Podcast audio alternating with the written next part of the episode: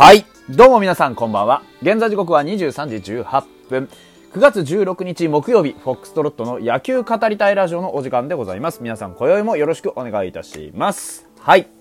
えー、今日も京都で行われましたメットライフドームにおける西武対日本ハムの試合でございます。17回戦でしたね。えー、日本ハムから見て8勝6敗3分けというところで、なんと勝ちました。あのー、先発がね、エース噂というところで、あの、本当にね、今日の噂は、気持ちが入ってましたね。あの、前回、まあ、ちょっと僕、割と厳しめのコメントをね、噂に関しては残しました。あのー、まあ、非常にピッチングは良くなかったと。えー、勝てはしないけど、あの、負けはしないけど、勝てる投球でもなかったというようなことを言いましたが、今日はもう間違いなく勝ちにね、値する、ふさわしい、えー、素晴らしい投球だったと言って差し支えないでしょう。8回131球、5安打8奪三振、フォアボールは1個失点1というところで、もうほぼほぼ完璧にね、えー、西武打線を抑え込むことに成功しました。えー、西武は久々ですかね、杉浦の、えー、1セーブがあります。13球を1回投げて、9回のね、ラストを13球投げて、えー、三振1つと。いうところで、あの、今日の杉浦もね、あのー、噂の熱を引き継いでか、非常にあのー、気持ちよくね、えー、見れるというところでした。あのー、結構ね、なんだかんだ言って、あの僕は杉浦はやる男だと思ってはいるんですがね。ただこう、自信持ってやっぱりストライクゾーンの中でね、勝負していくっていうことができていけば、本当にあのまあ、盤石と言っていいんじゃないかなというふうに思います。これはね、あの、あらゆる、えー、ファイターズのピッチャーに共通することだと思うんですよ。やっぱりまずはね、ストライクゾーンの中でしっかり勝負をする。そして、あのー、皆さん、僕がね、ずっと口酸っぱくして言ってることにお気づきかと思いますが、三者凡退を取りなさい。ずっと言ってます、僕は。これです。今日は、あ噂は2回、えー、3回、4回、この3連続三者凡退、ビタッビタッビタッと決まったこの3回が、あまあ、序盤をしっかり抑え切った。これが、あのー、ファイターズにね、えー、勢いと、勇気をね、もたらしてくれたということを、まあ、間違いないと言い切っていいでしょう。特に3回の3者連続空振り三振。えっ、ー、と、2回の栗山から続く5者連続空振り三振は非常に、えー、まあ、本当にね、ファイターズにとっては、かなりね、えー、でかい、えー、三者凡退だったと思います。やはり三者凡退を作るという、この、あの、メリハリの効いたピッチング、特に、あの、力で抑え込む、そして技で抑え込む。その両方をね、しっかりとやってのけた、あまあ、噂の気迫勝ちと言ってもいいでしょう。まあ、5回以外以降はね、ちょっとこう、当たりが、当たりが、当てやりだって、当たりがね、えー、大きい当たり打たれることも多かったんですが、7回に再び三者凡退を挟むことによって、あの、試合の流れをビタッと止めることができましたよね。で、このな、7回に三者凡退を挟んだっていうことによって何が起こったかっていうとね、6回点を取って追いつくぞっていう西武の勢いをぐっと抑え込むことにつながっているんですね。その後は西武さんの打線は、あの、ヒットが出たとしてもちょっと繋がりづらかったというのがありますよね。うん、フォアボールも8回なんかかなりね、出て、相当噂もここは苦しいんだと思いますが、139のネット、ね、ここにビシャッと最後空振り三振で決めるというところで、あの、噂は自分の手でね、完結させたと思います。で、まあ、あの、今日とにかくね、要因として大きかったのは、フォアボールでランナーが出ても、その、ヒットでランナーが出ても、その次のバッターをきちんと打ち取ってるんですよね。うん。点が入った6回も、えー、先頭バッターのウーネンティンにヒットを打たれますが、その後にセカンドゴロとセンターフライを挟んでます。で、源田にスリーベースこそ打たれてね、1点取られますが、その後はサードのライナー。これ非常にね、野村くん、あのー、めちゃくちゃいい守備見せましたよね。これは本当に大きかったなと思います。あのー、なんと言ったって、ね、野村くんっていうのはその、いわゆるプロスペクトですよ。あ、本当ね、うちから言うと。で、ただね、その、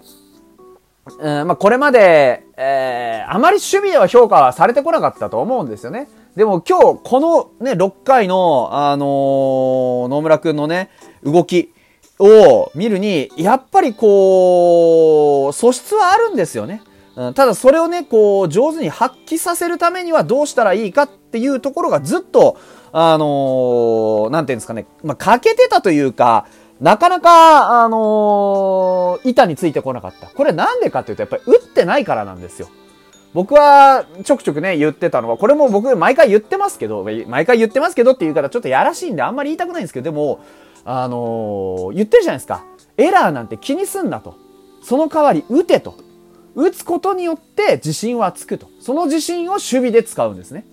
ってことを考えると、今日はじゃあ野村くんどんなね、えー、バッティングをしてましたかって言うと、6回のね、その、表の攻撃で、えー、スリーベースヒット打ってるんですね。これですよ。うん、6回の表の攻撃でスリーベースヒットを打って気分よく、あの、守備に入っている、えー、ね、しかも集中力も高く守備に入っている野村くんが、その6回の裏の守備で、とてもキレのある動きをすると。これは、やはり好循環ですよね。打つ、そして守る。これはセットで野手なんですよね。どっちかしかできないっていうのは、これは野手としては半人前なわけで。ですが、どんな選手も、どんないい選手も、絶対最初は半人前なんですよ。最初から出てきた瞬間、デビューしました、一人前ですっていう選手はどこにもいないんですよね。ですから、まずは打つ、もしくは守るのどっちかの半人前から始まります。で、その半人前を徐々に徐々に一人前にしていく。これが、ね、育成ってことだと思うんですよ。もちろんこの1回でね、2桁の エラーがなくなるわけではないので、まだまだやるべきことはたくさんあるし、あのー、学んでいかなきゃいけないプレーもたくさんあります。ですが、野村くんという一人のね、野村祐希というトッププロスペクト、ファイターズにおけるトッププロスペクトが、あのー、今後のね、成長の一つのポイントとするのに、今日は非常にふさわしい試合だったと思いますよ。うん。この、あの、森友哉のね、サードライナーをバシッと取ったことによって、試合の流れがピタッと締まりましたから、それによって、ね、あのー、7回の、まあ、我々のファイターズの攻撃もね、7回は結構粘り強くできましたし、7回の裏のね、えー、噂の投球もビシャッと三者凡退になったわけですよ。やはりいいプレーが繋がっていくと連鎖が起きていく。その最初の開始のポイント、視点っていうのは、やはりピッチャーのメリハリの効いた投球なんですよね。メリハリの効いた投球に、しっかりとした野手の守備がくっついてきて、で、それと同時に野手の攻撃力もくっついてくると。すべての好循環を生むためには、まずはピッチングから。そして、野手は、まず、えー、打撃から入っていくというのは、まあ間違いのないことですよね。うん。やはり、この、投打の歯車が噛み合うと。ね、あのー、僕はよくね、噛み合わない、噛み合わないなんて言ってますけど、あの、LINE が鳴ってますけどね。噛み合わないなんて言ってますけど、噛み合うか噛み合わないかっていうのは本当に紙一重ですよね。この野村くんの値がさっと抜けてたらもしかしたら負けたかもしれない。うん。でも逆にね、えー、ロドリゲスのホームラン、ありましたよね。うん。あの、ロドリゲスのホームランも、あのー、噂がね、初回にヒットを打たれてましたけど、噂が初回にヒットを打たれてなかったらこのホームランもなかったかもしれない。だから、いろんなものが噛み合ってね、いく中で、どこが、こう、何の要因になるかわからないんですよ。だから、いいことも悪いことも全部ちゃんと前向きにつなげていくためには、今ある事象をきっちりと受け入れた上で、今何ができるか、今どういうプレーをすべきかっていうのを一つずつ一つずつ積み重ねていくことなんですね。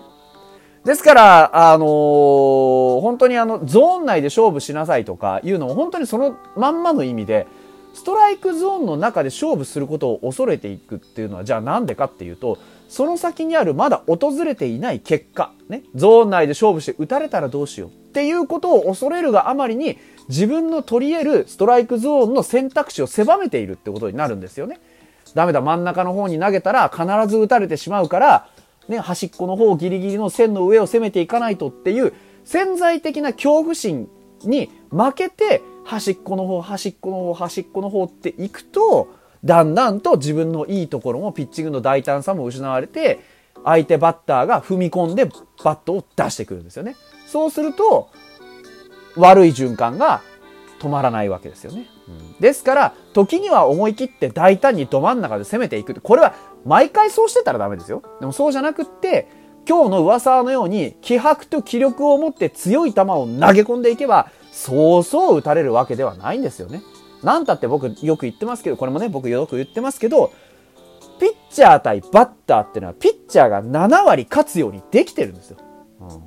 ここのところをよく理解してね、そんな簡単に打たれるもんかと。ただし油断はしないぞっていう投球をしてくれれば、ピッチャー陣はもっと安定します。にしても今日ロドリゲス、非常にあのね、えー、いいバッティングしました。あ昨日ね、いいところで打てなかったっていう鬱憤をね、今日はあの、バットを思いっきり振ることによって、えー、晴らしてくれたんじゃないかなと思います。3本目ですね。あの、この調子でもうちょっとね、打って、彼の陽気なね、あのー、キャラクターを来年も見たいですよね。うん、可愛いやつです、本当に。あのー、